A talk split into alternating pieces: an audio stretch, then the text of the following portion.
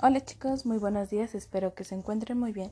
Hoy es lunes 14 de diciembre del 2020 y vamos a dar inicio a un nuevo tema en la materia de español. Este nuevo tema se llama el folleto. ¿Qué es un folleto? Bueno, un folleto es un impreso breve dirigido a, diversas personas. Se compone por imágenes, texto y además nos sirve para dar a conocer un tema o hacer publicidad. ¿Qué significa esta parte de publicidad?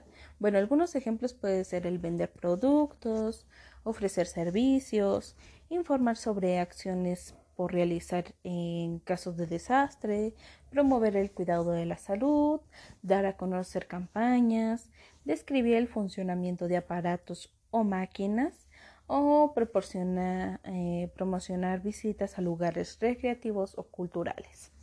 Entonces, estos pequeños folletos están doblados a veces solo en dos partes. A ver, agarren una pequeña hoja, mamás pueden proporcionarle una pequeña hoja, puede ser de reuso, en la que los chicos doblen a la mitad. Bueno, ya que lo han doblado, es así la estructura que tiene un folleto. A veces tiene un papel muy fino, a veces tiene un papel muy grueso, dependiendo de las características en que los necesite la persona que los va a dar. Entonces, a veces los folletos también pueden ser en braille, dependiendo de las características en quien se va a estar ofreciendo la información.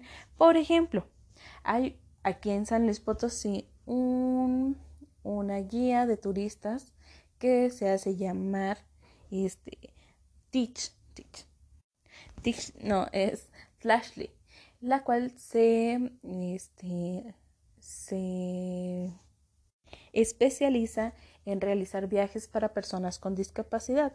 Entonces, probablemente ella dé a veces algunos de estos folletos en braille o los tenga que dar en señas o lo tenga que dar este, adecuado al su personal. Entonces, ¿qué vamos a realizar el día de hoy en nuestro cuadernillo de trabajo? Es la actividad número 14. Sí, ya hemos llegado a la número 14. Bueno, van a colocar una pequeña estampa sobre aquellos tres recuadros, una estampa sobre estos tres recuadros que mencionen una, una característica de los folletos. A ver, díganme, ¿un, folleto tiene que tener textos breves o tiene que tener textos extensos?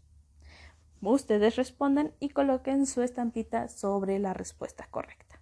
Si tienen duda pueden enviarme un mensajito y se los estaré respondiendo.